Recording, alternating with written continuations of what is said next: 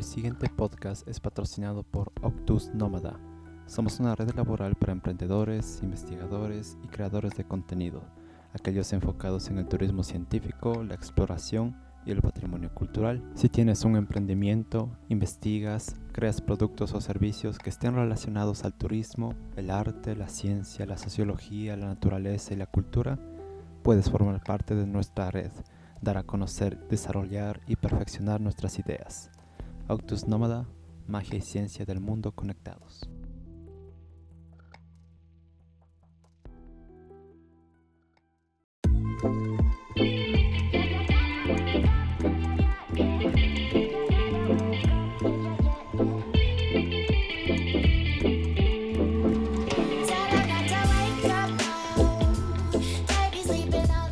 Hola Vito, ¿qué tal? ¿Cómo estás? Bienvenida.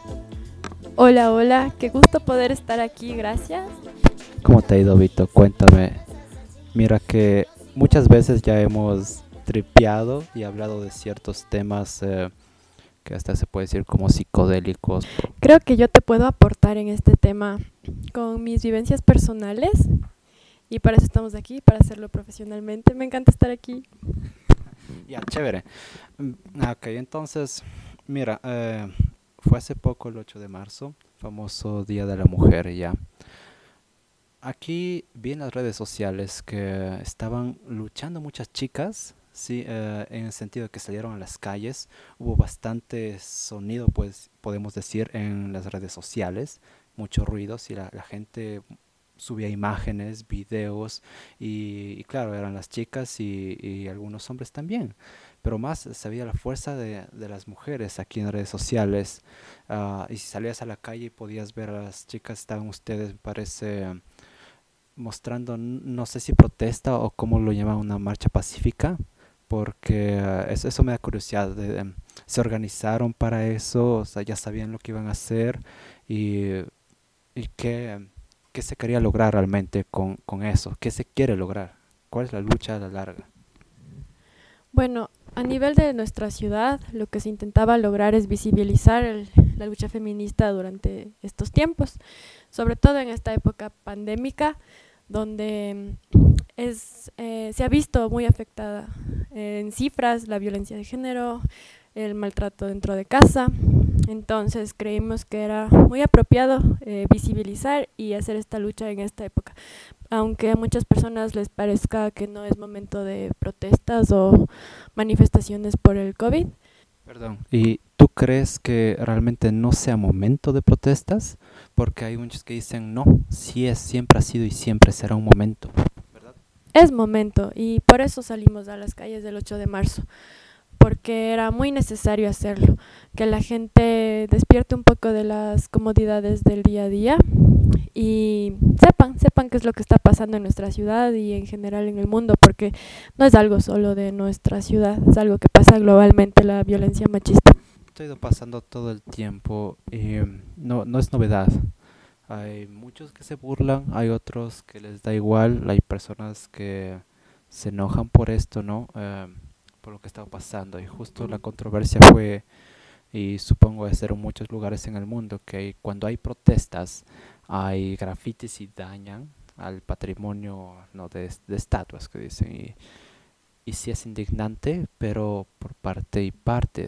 Porque en el patrimonio, porque bueno, dañas algo público, sí, pero sabemos que eso hacen los extremistas, ah, pero sabemos también que parte está bien. Sí, y no te puedes renegar, quizás, sí, te hablo por mi opinión, ¿no? Quizás no te puedes renegar por, um, porque han dañado una estatua simbolizando algo que de hecho es más importante y que ha sufrido más. Y algo es este, este problema sociocultural que ha sido del machismo mm, eh, y cómo realmente eh, el género femenino ha tenido que, que esforzarse por obtener algo que parece ser en algunos casos más fáciles para el sexo masculino. Ejemplo, ¿no? Eh, obtener un trabajo y, como tal crecer en ello con un puesto desde no hace mucho es que esto ya ha ido cambiando, ¿sí? Es verdad.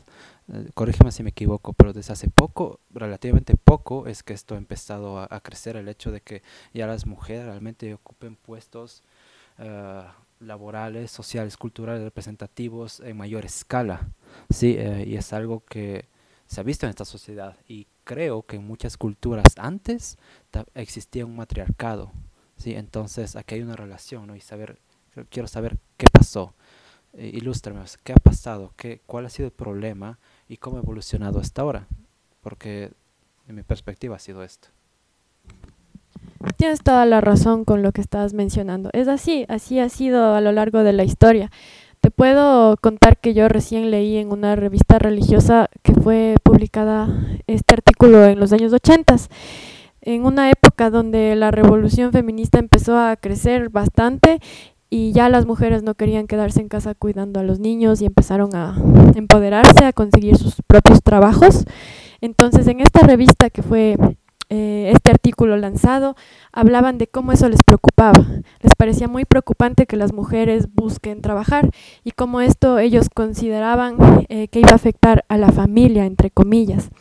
Entonces, esto me deja claro que desde hace varios años eh, hay esta preocupación por la iglesia y por muchas personas también a nivel personal fuera de una iglesia, la preocupación de que las mujeres eh, salgan del rol de cuidar la casa y ya, o sea, nada más, no aprender más, no estudiar más, no trabajar, no, no tener sus propias metas o sueños.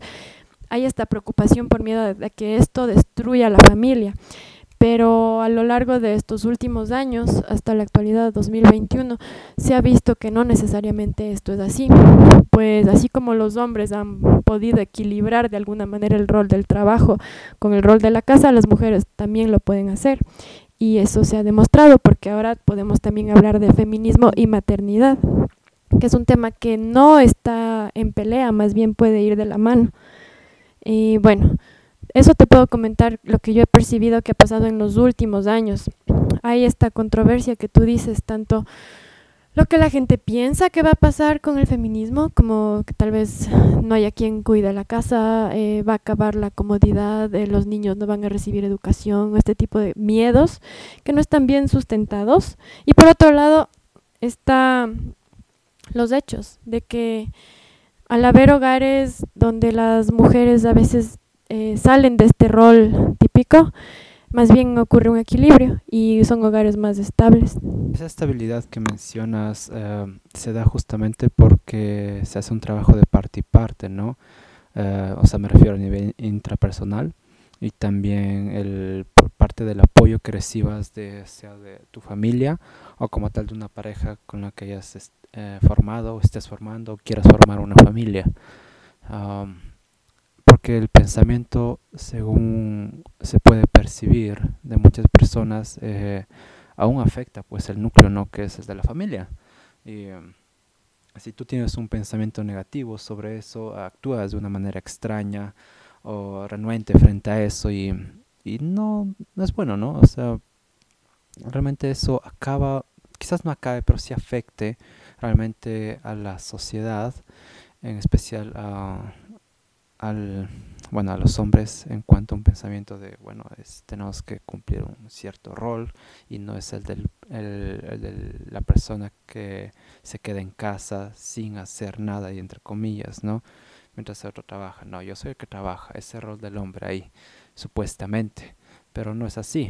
Eh, y, y no hay que hacer tampoco de mucho menos al trabajo que se hace en casa. El núcleo de la sociedad está ahí. Si tú sabes tejer bien ese, ese, nudo familiar en, la red de la sociedad, pues será una malla muy fuerte que retendrá realmente todo problema y cosas buenas se filtrarán. No me parece que debería ser visto de menos, ¿no? Eh, el quedarse en casa y cuidar hijos es, es un trabajo difícil, o sea, si lo quieres hacer bien, es un trabajo difícil. Y claro, el apoyo se necesita de alguien más. Es una manera de hacer equilibrio. La otra manera eh, también es alterna, como decimos, ¿no? En el feminismo, en este caso, que cuando la, lo que se ha estado acostumbrado, se puede decir, entre comillas, que la mujer cuidando a los hijos se va a trabajar y a explorar, pues el equilibrio en, el núcleo familiar cambia, ¿no? Y hay que adaptarlo, hay que saber cómo, cómo se va dirigiendo. Ah, aquí, por ejemplo, tú estás, tú estás casada, ¿no? Estás casada con, con un, chico que conociste relativamente joven. Uh, ¿Qué edad tenías? Nos conocimos cuando tenía 18 años, ya han pasado 7 años desde aquello. Al estar casados, um, han, han, tenido su manera de hacer las cosas, tener un equilibrio aquí, ¿verdad? Uh, dime, en tu perspectiva, Vito, ¿cómo funciona este equilibrio también en tu vida, en, dentro del feminismo, dentro de crear una familia, uh, un perrito en, en, en eso, ¿sí? Y, um, como tal hacer las cosas que te gustan, trabajar lo que te gusta, vivir haciendo lo, que tú deseas, me parece, porque de lo que yo te conocí, no, tú no tienes realmente una frustración en ese sentido familiar con tu, con tu nueva familia, que es Rodrigo, y tus hijos, ¿verdad? Estás formando y haciendo lo que te gusta, eres, eh, estás en un, ambiente feliz, ¿sí? Y, pero dime las dificultades que has pasado y cómo es toda esta experiencia, por favor. Yo te puedo contar que a lo que hemos llegado ahorita como familia eh, ha sido algo que eh, es gracias a un trabajo personal y mutuo como pareja, porque cuando iniciamos nuestra relación las cosas no eran precisamente como son ahorita. Estábamos totalmente influenciados por las costumbres patriarcales que hemos heredado a nivel social y familiar y todavía no lográbamos desprendernos de eso totalmente.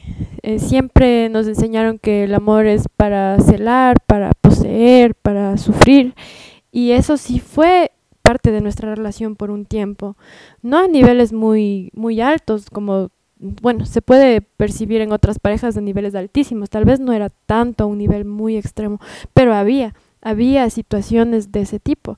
Entonces, creo que a lo largo de los años, gracias al trabajo personal de cada uno, porque ambos hemos hecho por nuestra cuenta la tarea de cada día tratar de mejorar. Y gracias a esto hemos llegado en la actualidad a tener una vida muy estable con la que nos sentimos totalmente conformes. Entonces, creo que la dificultad fue esa, traspasar esa barrera mental que hubo en algún punto. Pero una vez que la rompes ya no hay vuelta atrás, o sea, estás en otro plano de hacer las cosas y es muy difícil regresar a, a lo que estabas. Así que creo que todo es en, en, base al trabajo personal, como ya dije, y algunos aliados, que puede ser las plantas, las plantas maestras, que de alguna manera quitan de tu mente los bloqueos. Dame un ejemplo de esas plantas maestras, ¿a cuáles te refieres y cómo? Creo que todas son plantas maestras, toda planta viene a enseñarnos algo. Y podemos hablar en específico de haber creado nuestro pequeño huertito en la casa y también creo que otras plantas pueden ser las plantas de poder, como el cannabis y muchas más. Hongos, San Pedro. Bueno, hongo no es una planta, pero es una sustancia que igual viene de la naturaleza. Al empezar a relacionarnos más con la naturaleza, hubo cambios en nuestra mente y empezamos a darnos cuenta que no tiene sentido que vivas tu vida de una manera que no te guste. Y si estás con una persona que con la que no eres feliz, tú no vas a ser feliz y por ende tu familia tampoco. ¿Y cómo te fuiste dando cuenta de eso?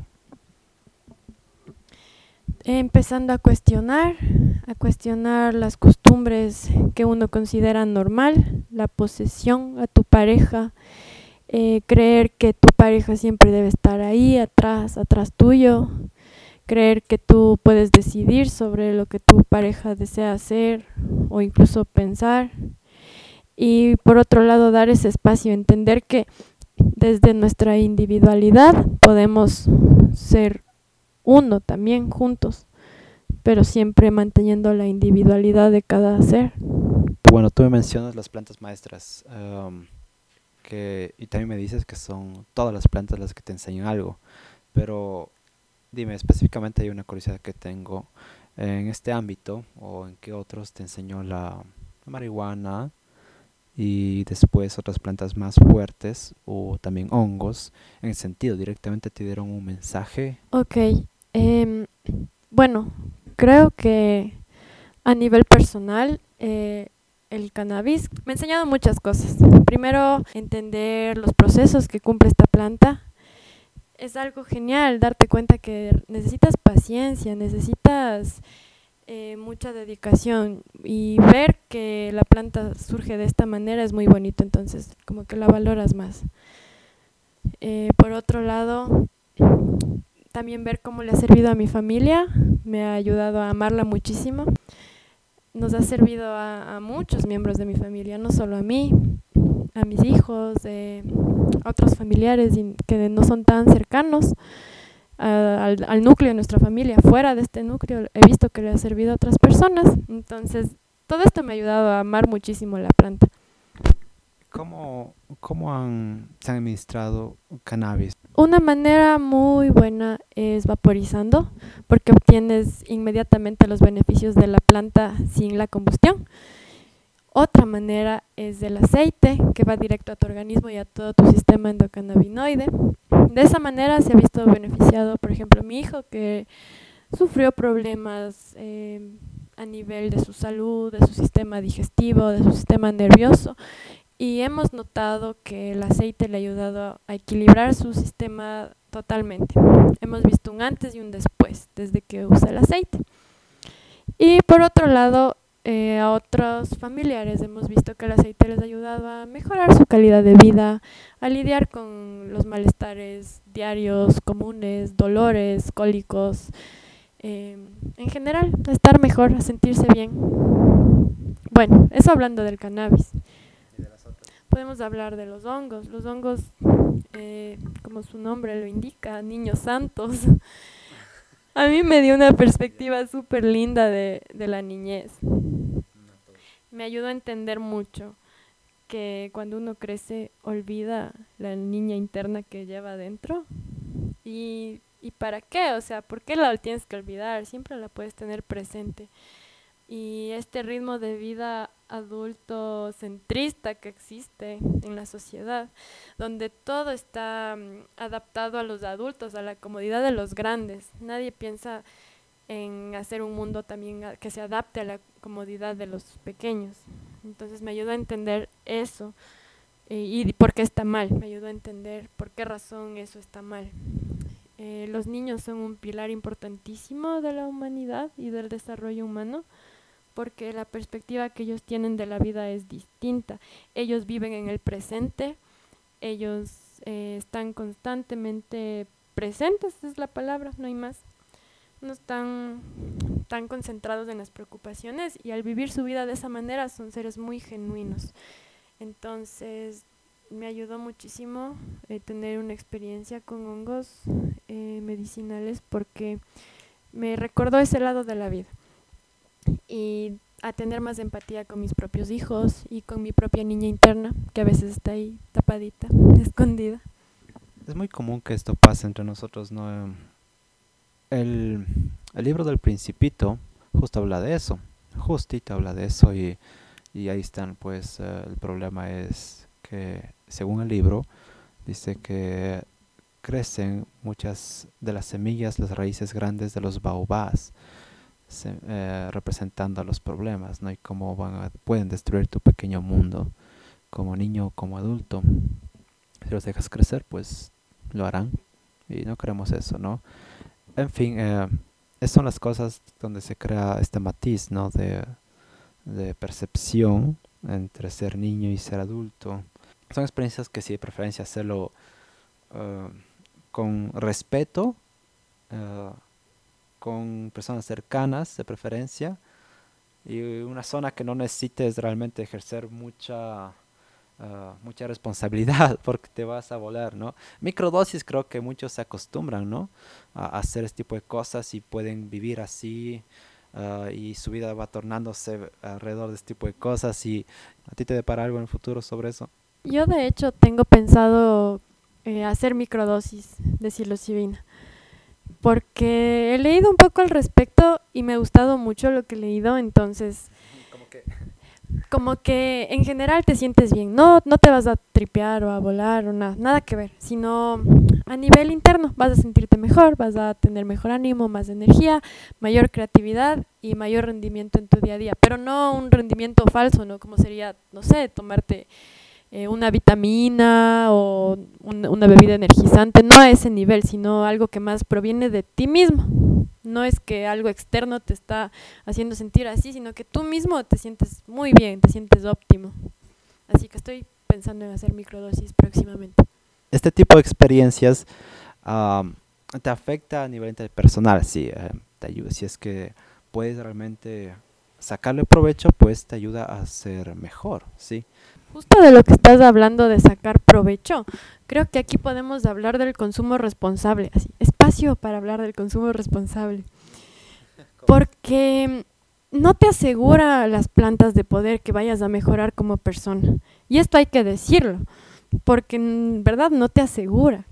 Es un trabajo muy personal y no es que esa es la solución mágica. Una persona que está desequilibrada y que desesperadamente quiere, yo qué sé, equilibrar su vida, sus pensamientos, de, en general sus conductas, y se lanza a plantas tal vez sin el respeto adecuado, sin el conocimiento adecuado, sin el ambiente adecuado. Y yo creo que el trabajo real es el post medicina, porque sí, tripeas, disfrutas, pasas un momento genial, pero después todos los días que vienen a continuación son el reto, porque tu mente empieza a cachar y asimilar todas estas cosas nuevas eh, fuera de la rutina. Y ahí es donde viene el trabajo más difícil, canalizar la información que recibiste en la medicina y aplicarla bien. Entonces, puedo decir que no asegura nada que las plantas de poder van a mejorar la vida de una persona automáticamente. La persona tiene que hacerlo con las herramientas adecuadas y, y poner de parte al 100 porque la única persona que va a mejorar su vida es ella misma. ¿Tú crees que especialmente esto te ha afectado de una manera no sé, quizás más introspectiva por el hecho de, de, ser mujer, porque el hecho de ser mujer quiere decir que tienes hormonas que actúan de diferente manera y puede ser así frente a este tipo de estímulos, porque una planta enteógeno como estas son, son fuertes, ¿no? E, estimulan todo en el cuerpo, eh, liberan el, famoso DMT. Eh, y es, es, este, químico ¿no? que existe en la naturaleza, pues no es solo mental, ah, bueno, en todo caso al ser mental pues estimula el resto del cuerpo, sí, y, cuando se hace más seguido uh, sigue modificando de una manera u otra, ¿no? Entonces no sé cómo a ti desde esa perspectiva te ha afectado, ¿hay alguna diferencia tú crees de lo que has observado? Eh, lo que voy a decir es que a nivel eh, femenino, a nivel de ser mujer, se podría decir, tal vez aumenta más eh, tu intuición, aumenta un poco más eh, tu análisis mental de las cosas. Eso yo lo he percibido a nivel personal. Pero creo que todo esto va de la mano de algo más, que sería el autoconocimiento de tus ciclos como mujer. No necesariamente todas las mujeres al probar una planta de poder van a ping, iluminarse full, autoconocerse y sentir que tienen una super conexión con ellas mismas. Tal vez no, porque a nivel histórico se nos ha separado de ese vínculo. Entonces es heredado todo esto que en la actualidad son muchísimas, eh, me atrevo a decir la gran mayoría de mujeres que están desconectadas de su cuerpo y de sí mismas. ¿Crees que en la antigüedad se hayan estado todo mundo eh, más estado más conscientes de del uso de estas plantas y no sé, hay lugares y quizás etapas en el tiempo donde ha habido una mayor aceptación, ¿no?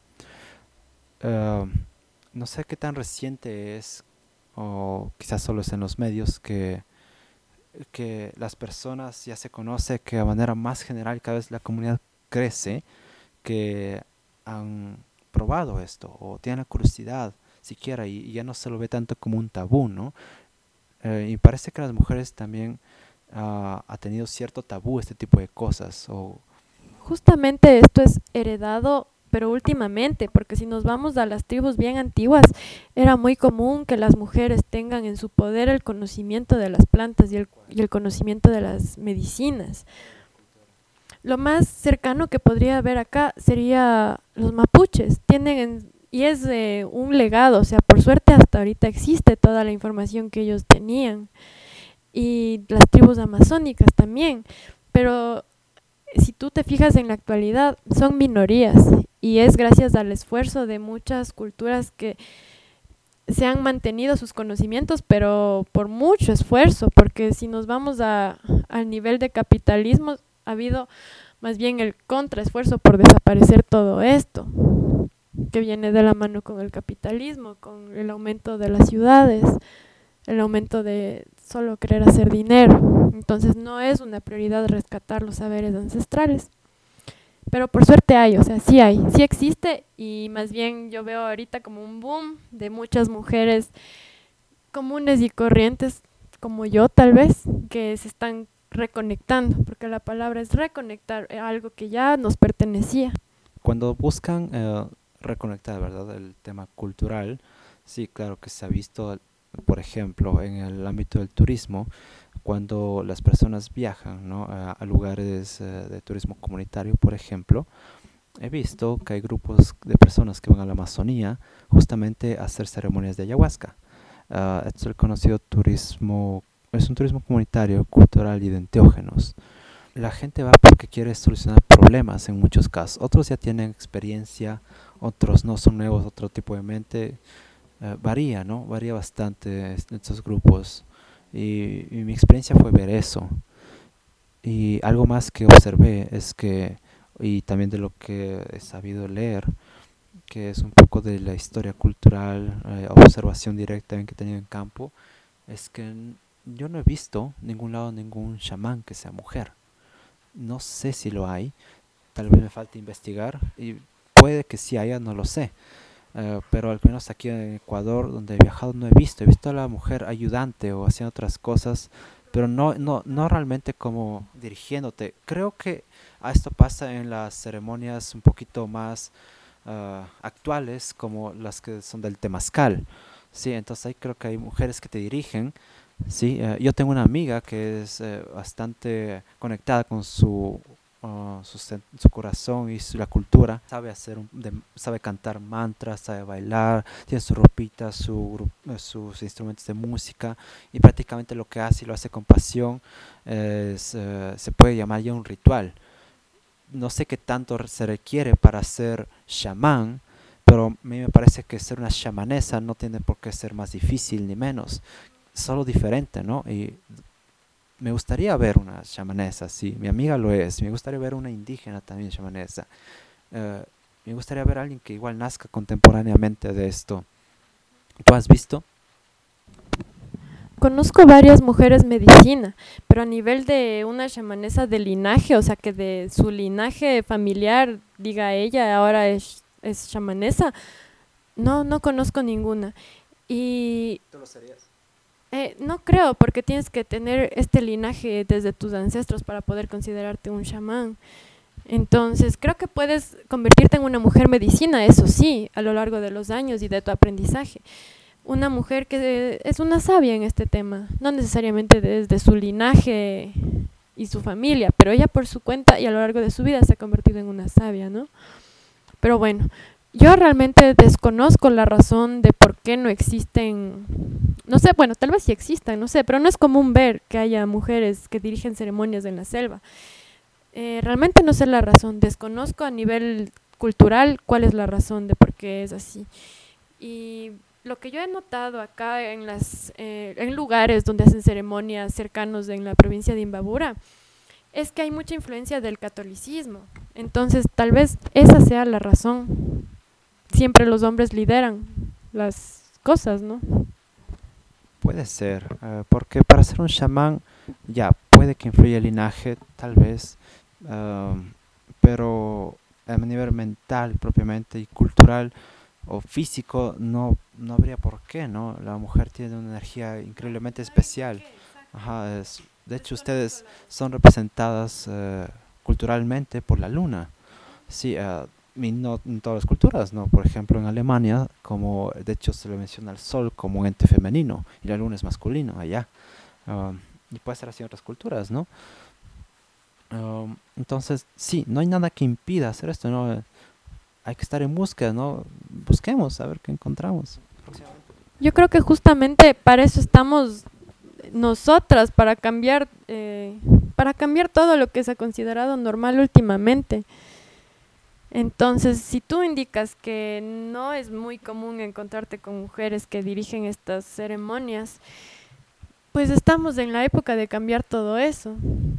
Así que, nada, eh, yo he, visto y he conocido en, este último tiempo a mujeres muy poderosas y es cierto, la energía que se carga una mujer es increíble. aunque yo no las eh, considero y ellas mismas no es que se consideran chamanes, pero yo considero que son mujeres muy poderosas en el sentido de que te pueden ayudar a curar. Y he percibido últimamente el poder que tiene la feminidad, porque en realidad somos de energía creadora y todo en la naturaleza, todo lo que es femenino está creando cosas, igual nosotras. Y ojo, no necesariamente tiene que ser bebés, o sea, no es que las mujeres humanas existimos para crear bebés y ya.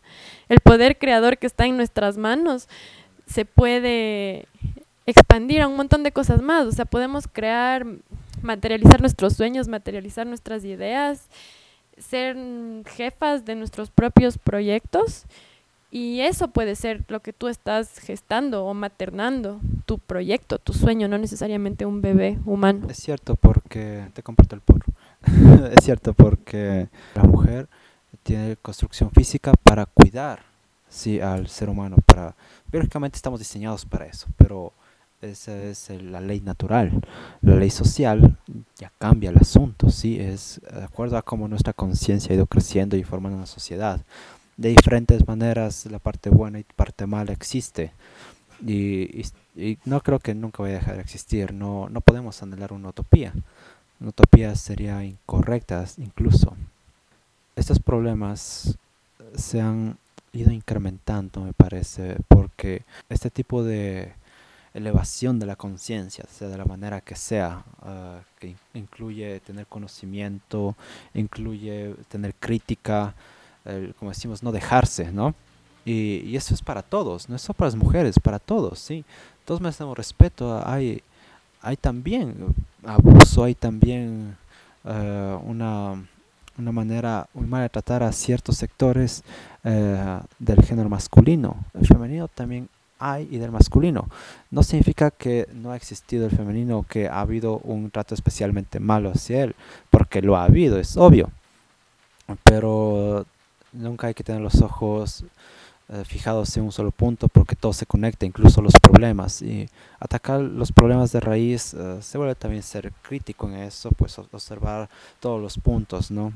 Ah, y justo lo que decimos es que parece que también las plantas y este tipo de consumo responsable sobre estas, eh, darse cuenta de cómo funciona, cómo nos ayudan, ah, cómo funciona la vida de, una mujer, ¿no? Que, que, ha tenido que ver y observar muchos problemas en la vida, porque el nacer hombre o mujer sí eh, cambia, cambia la dirección, sin duda, de la vida.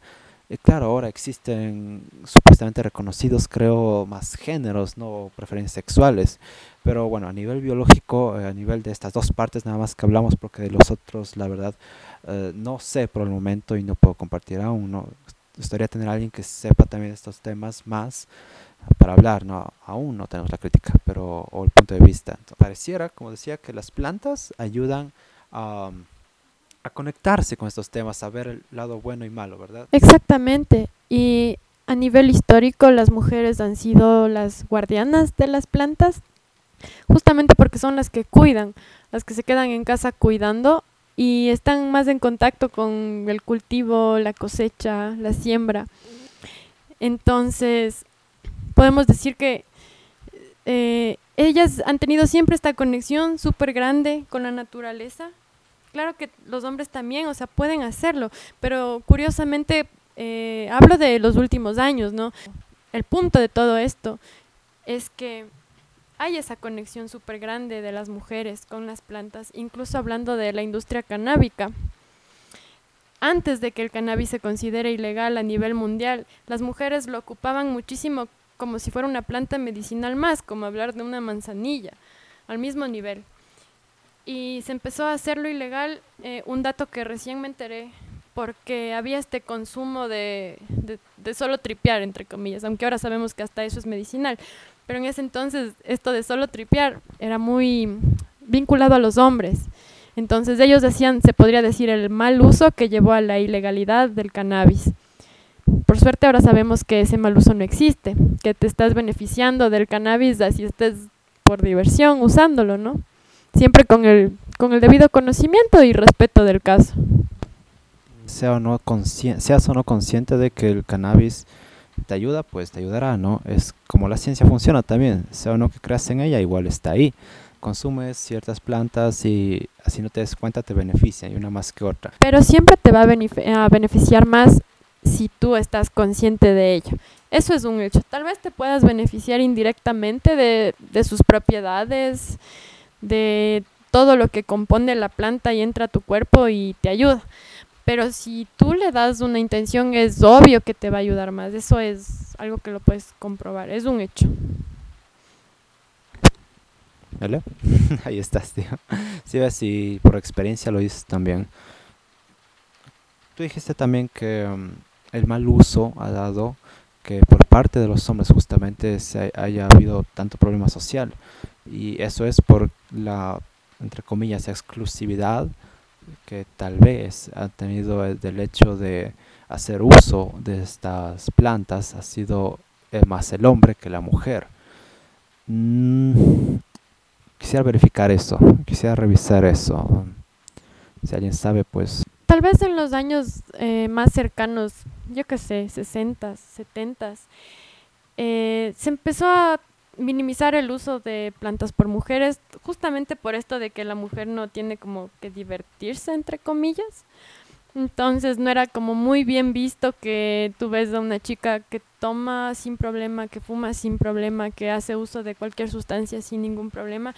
Era una época en la que se juzgaba mucho, o sea, las mujeres tenían que estar tranquilas, eran seres que tenían que manifestar esa, esa calma, ese buen comportamiento. Tal vez esa es una razón eh, a nivel a nivel personal y social de ley. Uh, ¿Quiénes juzgaban? ¿Eran los hombres solamente? Algo me dice que también eran las mujeres mismas las que juzgaban a otras por hacer ciertas prácticas de algo que ya no era ortodoxo para esas épocas.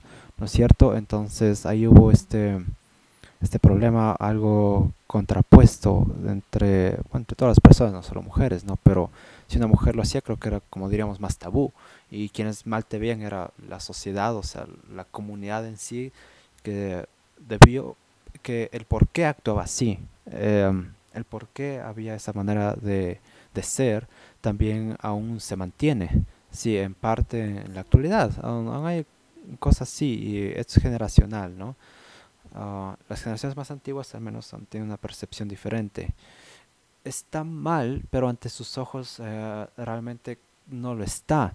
Y sí, y, se relaciona con lo que dijiste antes, que es un poco la cuestión religiosa, ah, por el, el tema de, de, la influencia del mismo, digamos, diferente religión que sea y la cultura por ende se va rodeando a través de eso y, y, aquí en Latinoamérica ha sido que había la influencia de la iglesia a darle un sentido cultural a la sociedad que es el Latinoamérica del patriarcado centrado en que eh, justo la manera de ser del, de la familia es también influenciada por esto en gran parte. El arte influenciado en eso porque históricamente para que alguien se ha influenciado por las cosas, en todo caso por otras culturas, religiones, etcétera, ha sido a través del arte. Sí, mostrar el arte, el, teatro, el influenciar con historias, que haya miedo, sí, que haya aprecio por ciertas figuras. Sí, si la historia es así. Uh, la influencia de tantas historias que se han ido contando, cambiando, adaptándose con el tiempo. Y, y, bueno, a través de esto, pues así se fue creando la, la, religión católica en Latinoamérica, que bueno, se formó en Europa, en Roma, o sea, en Roma creció, ¿no? Y de ahí, pero al final llegó acá y influenció mucho, influenció mucho eh, por la fuerza, influenció por la fuerza. Y, y la sociedad se fue, adaptando ya con el pasar pues de los cientos de años que fueron, 500 años de hecho, que han pasado de resistencia y, también de agachar la cabeza, porque la sociedad latinoamericana ha estado en ese conflicto y, justamente eso y de a poco, tanto busca de poder, tanta pérdida de cierta identidad. El crecimiento tecnológico también es, si crece algo tecnológicamente es, es difícil para la naturaleza sobrellevarlo y ahí está el reto, ¿no? Para cumplir estos retos justo eh, yo pensaba en que quizás la mujer debe cumplir un rol más importante. El hecho quizás de que haya habido tanto hombre en el poder ha influenciado ¿no? el, la lucha por ciertos ámbitos de, de comparación en poder, ¿sí? Uh, obtener dinero, supuesto beneficio. Ha habido mucha falta de moral en eso. No sé cómo funcionaría esto si es que ya fuese mayor, a mayor medida eh, te hablo ya de, de, personas que trabajan en, empresas que influyen realmente el mundo, empresas y sectores políticos, puestos jerárquicos uh, altos, podemos llamarlo, ¿no? En cuanto a la política y uh, economía. Que la mujer ha cumplido un rol eh, espectacular cuando llega al poder. No, no es que todos han sido, no estoy seguro que como toda persona hay personas buenas y malas. Uh, hay algo que justamente la forma de ser, uh, por biología propia, y por pensamiento y percepción, conciencia, todo de la mujer, influye en que haya un mejor equilibrio o pueda haber un mejor equilibrio en la sociedad. ¿Sí? Uh, tú eres emprendedora. Uh, tú dime, tú, ¿cómo, ¿cómo a tu percepción has logrado que esto crezca? Porque es algo muy creativo lo que haces. Hasta tú tienes el estilo. Siento que es por el mismo hecho de ser mujer que hace eso hay, hay una percepción de las cosas diferente y, actuar de eso diferente. Hay, hay, algo más también que se le suma, ¿verdad? Algo que no se gira en torno a, a tu feminismo, a tu forma de ser y a lo que has ido experimentando y al equilibrio que has ido buscando también. Todo ha influenciado. Y tú dime eso, ¿cómo te influencia en tu trabajo? Porque es importante saberlo. Yo considero que siempre he sido creativa desde niña. Pero emprender en la actualidad sí requiere mucha dedicación. Y algo que yo he notado, y también se puede hablar en tema de cifras, en Ecuador la mayoría de emprendedores son mujeres. Entonces, creo que esto primero se debe a la falta de estabilidad que brinda el sistema laboral para las mujeres.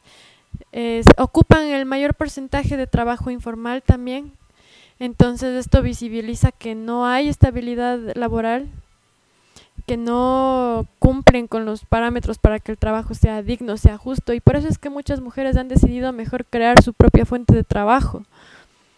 Y bueno, esto por un lado es bueno, pero también tiene su lado negativo del que toca hablar, ¿no? Porque esa es la verdadera razón. Las mujeres emprenden porque no hay trabajo digno y trabajo seguro en muchos eh, trabajos son explotadas y por otro lado ha habido empresas que han crecido a costa de sus empleados y empleadas y no brindan el reconocimiento necesario. Entonces, creo que esta es la razón por la que muchas decidimos emprender. Pero ya hablando de el lado chévere de emprender, es que te permite tener mucha libertad. Al no tener un jefe, tú eres creadora de tu reino. Entonces, no tienes límites, puedes hacer literalmente lo que te dé la gana. Y yo soy, mmm, considero que soy creativa, sí soy creativa, es algo que sí lo, lo digo.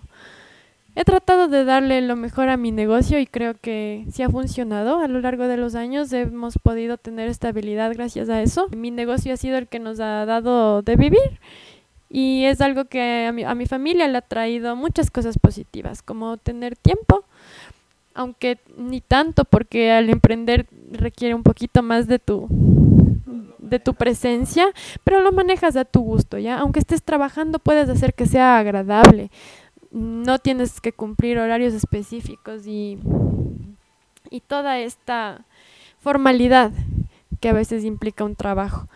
Entonces, aunque sí requiere mi tiempo y mi dedicación, no ha sido tiempo mal gastado, ni tiempo feo, ni, ni tiempo agotador como dedicarle todo tu tiempo a una empresa que no es ni tuya.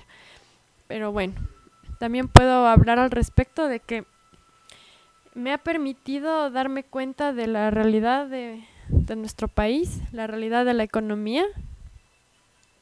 Y también me ha permitido desarrollar mis habilidades, porque me encanta hacer lo que hago. Yo soy pastelera, por si aún no le he dicho. Entonces, hago pasteles, pero lo hemos llevado a, a otro nivelcito, que es como más más personalizado, más, eh, más decorado, de mejor calidad. Hacemos un montón de cosas, hacemos todo tipo de pastel, como si dice su nombre, personalizado. O sea, si tú piensas en algo, nosotros le hacemos pastel. y todo lo que le complementa. Entonces, si hemos ampliado este negocio, cuando digo hemos me refiero a mi pareja y yo. Y hemos ampliado el negocio de manera que ofrecemos un servicio completo para fiestas. Y ahí le metemos nuestro toque personal y tratamos de que la experiencia desde que el cliente nos contacta sea agradable y que al final reciban todo lo que ellos eh, tenían en mente, ¿no? Cumplir sus ideas. Pero bueno, eso es básicamente lo que hago en mi campo laboral. Yo te he ayudado haciendo esto de llevar los, los llamados backings, que son las decoraciones justo para estos eventos. Es turismo de eventos, me encanta. Esteban es mi socio. Sí, eh, es chévere eso. Ves un estilo de vida y te das cuenta también, por este lado, cómo ha afectado la pandemia. Tú me comentaste alguna vez sobre la ciclicidad, bueno, mencionaste esa palabra, fue hace poco, y yo no estoy seguro qué significaba, pero bueno, entiendo los ciclos, ¿no? Ciclicidad, eh, habla sobre los ciclos en las mujeres. A ver, dime qué rayos es. Esto es algo que yo he ido aprendiendo últimamente y me parece tan loco que no sepamos las mujeres desde chiquitas de eso. Me parece tan loco porque es nuestra esencia, es la base de nuestra existencia y no sabemos. Entonces, quería mencionarlo porque creo que hay que hablar de eso más y tal vez las mujeres que alguna vez escuchen esto eh, les nazca esa intriga de conectarse con su ciclicidad. Así que bueno, eh, es muy común que como mujeres odiemos nuestros ciclos, odiemos menstruar, odiemos eh, ese proceso de que pasas de niña y ya menstruas, es como que, oh, pobrecito. Bueno, no siempre, ha de haber a familias chéveres, ¿no? Que no le toman así. Bueno, al menos yo percibí personalmente eso. Y a lo largo que vas creciendo, vas conociendo mujeres, es como que, ah, estás en tus días, ah, pobrecita, porque por lo general es doloroso o molesto, o sea, no es como muy agradable. No conozco casi ninguna mujer que espere con ansias de eso, que lo espere como algo bonito, ¿no? Pero bueno, entonces quería hablar de eso porque creo que es momento de cambiar esos paradigmas y pensamientos también que ya no van, o sea, ya es hora de que nos conectemos con nosotras mismas, porque somos nosotras, ¿cacha? Es como no conectarte con tu propio ser. Nosotras somos como la luna. Así como la luna tiene fases, nosotras también. Cuando la luna está oscura, cuando la luna está en su totalidad, brillante, llena, nosotras somos igualitas. Y esto es algo que las farmacéuticas nos han quitado con tanto anticonceptivo hormonal que lo que hace es inhibir tus ciclos. Hemos perdido esa conexión e incluso si no ocupamos ninguna medicina y nuestros ciclos están ahí siempre, no les entendemos, a veces no les soportamos y no toleramos verlos ahí, nos fastidia, queremos que se acabe. Entonces, en estos últimos mesecitos estaba aprendiendo sobre el tema y me encanta, me encanta mucho. Así que nada, creo que todas las mujeres tienen esa tarea de conectarse con sus ciclos. Darse cuenta que cada etapa tiene una función y puedes ocupar esa función al máximo y planearla, en, aplicarla en tu vida. O sea, si estás en ese momento queriendo sacar un proyecto, queriendo cumplir algo, puedes meterle a tu ciclicidad ahí y vas a sacar el máximo provecho en los días que estás con más energía y ocupar para descansar y aclarar tus ideas los días que estás con menos energía y así. Entonces, eh, todo este tema de, de, los ciclos femeninos van de la mano con el empoderamiento femenino porque te estás quitando todo ese peso que cargamos de odiarnos y de odiar a nuestro cuerpo y de, y de que las mujeres cuando ya llegan a su menopausia ya se odian, odian esa etapa, creen que ya no pueden ser productivas nunca más. Y es como que va en picada para abajo hasta envejecer. Entonces creo que cambiar todo eso hará la verdadera revolución feminista. Creo que la revolución feminista tiene que ir de la mano con el autoconocimiento de, de, las mujeres a sí mismas, porque en realidad no nos conocemos. Yo considero que antes no me conocía bien como ahora, y todo ha sido gracias a, empoderarme, a poder aprender y no, no negarme a todos estos conocimientos que a la final me he dado cuenta que me han llevado a una mejor autocomprensión de mí misma y aplicarlo en todo aspecto de mi vida. Así que creo que la verdadera revolución inicia desde una misma. ¿Cómo ayudas con eso a tu hija? Porque ah, eso también puede afectar, ¿no? Obviamente. Eh, si tu mamá hubiese sido así contigo, ¿cómo crees que tú serías ahora? ¿O qué crees que hubiese sido diferente? Primero creo que me hubiera ahorrado tantos problemas porque los problemas de las adolescentes giran en torno al amor romántico. Y esto causa dolor, causa sufrimiento innecesario. Al quitarle a tu hija ese peso del amor romántico, le estás permitiendo ser libre en toda la extensión de la palabra. Porque deja de enamorarse de pendejos, básicamente, en resumen.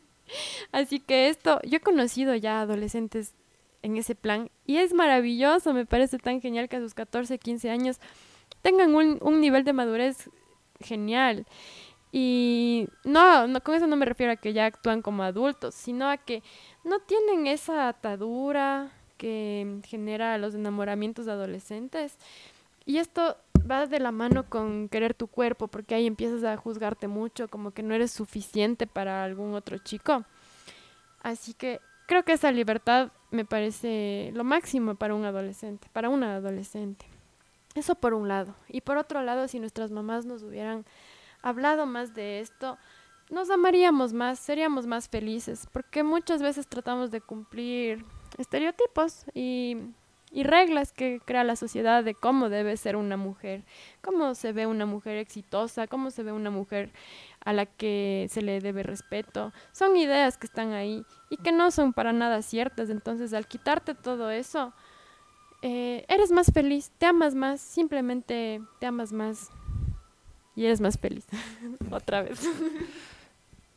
Siento que este es justo el mensaje que que realmente es el que deja el feminismo.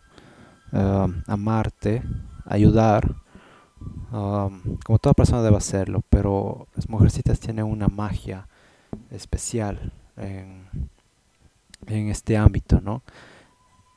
Rayos, uh, el mundo se curaría mejor si hubiese más amor de esa manera, más cuidado, más reflexión, más madurez. Si podemos llegar a eso de a poco y reflexionando los problemas, que hemos realizado como persona, sociedad, porque también es una autocrítica. Todos cometemos idioteces, todos somos idiotas de alguna manera. Eh, no estamos libres de pecado y esto no es una utopía. No hay un Mesías tampoco al que seguir a ningún nivel, ni cultural, social, ni político. Um, porque está en nosotros realmente y apoyarnos. Ese es realmente el mensaje que deja esto, de, bueno, este punto de vista ¿no? del feminismo en ámbito cultural y mental. Es que creo que hay que sacarnos de la cabeza que el feminismo quiere linchar a los hombres y, que mueran todos y, odiarles. No tiene nada que ver con eso. Creo que el feminismo no se trata de, de ser iguales, de que las mujeres sean iguales a los hombres. Creo que se trata de de que sean ellas mismas y que les dejen ser, maldita sea. E, eso es todo, o sea, que dejen a las mujeres ser, nada más, sin imponerles cómo deben ser. Porque no, no somos así, o sea, nos han puesto unas etiquetas que no tienen nada que ver con nosotras. Y al dejar que una mujer sea ella misma, sin imposiciones, sin herencias, eh, ideológicas, de herencias sociales. Va a ser quien ella mismo es, o sea, quien sea que sea, no diga que tiene que ser astronauta o, doctora o lo, que sea, o sea, lo que le dé la gana hacer, que pueda hacerlo libre, sin que nadie le diga que no.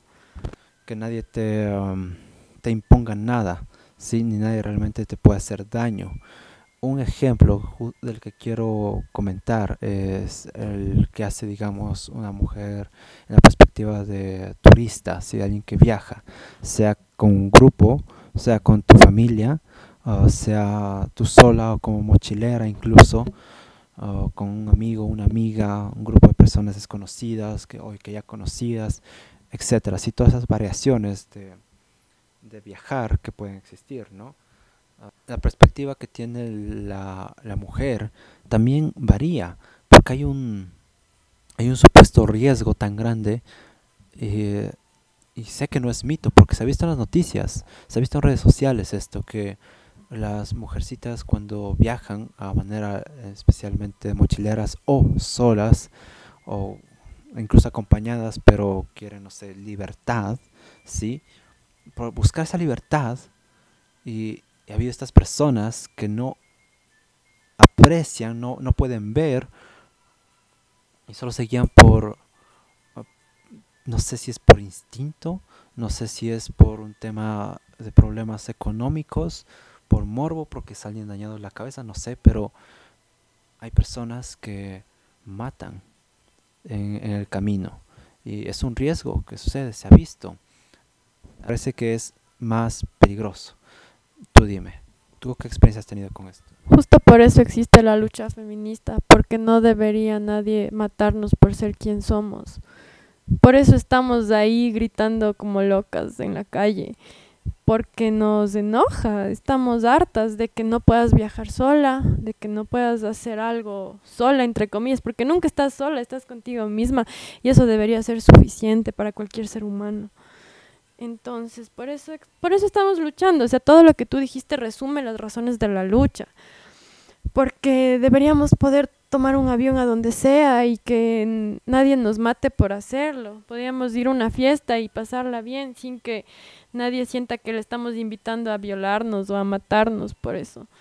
Así que por eso luchamos, justo por todo lo que tú dijiste, porque merecemos poder ser quienes somos sin miedo a ser asesinadas, básicamente. Esa es. Y cuidado solamente del coronavirus y de otros virus y de accidentes. Bueno, de resto de cosas que también te pueden matar, pero bueno, estos problemas sociales no tienen por qué ser una razón más y tan, y tan seguida ni tan fatal.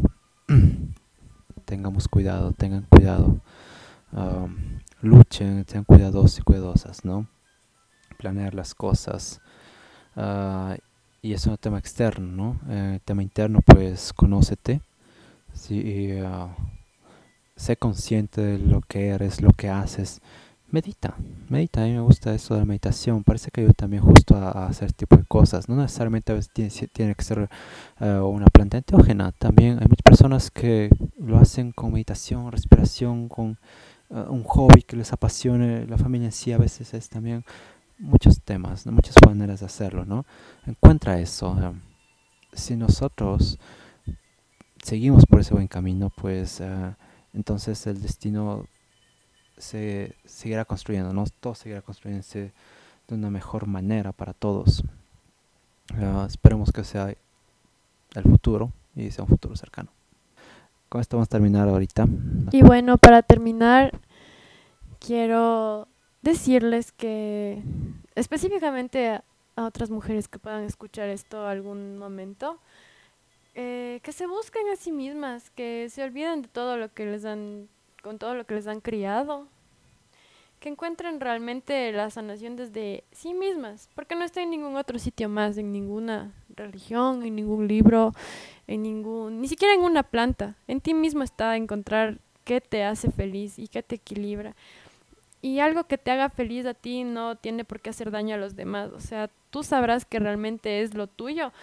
Cuando solo te haga feliz a ti, no haga daño a nadie más y te haga sentir llena, en paz, feliz. Así que nada, sáquense los estereotipos de sus mentes, encuéntrense, ámense y amen.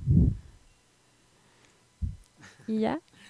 La emprendedora, aquí está. Uh, ¿Quieres mencionar tu negocio? Que ya sabemos que haces pastelitos bonitos. ¿Cómo es? Claro que sí. Estamos en Instagram como chica unicornio raya baja repostería. Y quizá pronto estemos en YouTube, porque tenemos en mente crear eh, mucho contenido pastel para YouTube. Ya tú sabes. Listo. Gracias por estar aquí, Vito, ¿no? Uh, sí, gracias por las palabras para reflexión que hemos estado dejando aquí. Esperemos llegar a gente, especialmente a las señoritas, ya que es algo que sí se debe conversar. Um, seguramente nos faltó decir más cosas, seguramente nos faltó indagar más, quizás nos equivocamos en algo. Ya. Así que gracias a todos. universo. I love you, Vito. También te quiero, amiguito. Gracias, gracias a todos los que escuchan esto. Y nada, que la pasen bien. Tripear. Thank you all.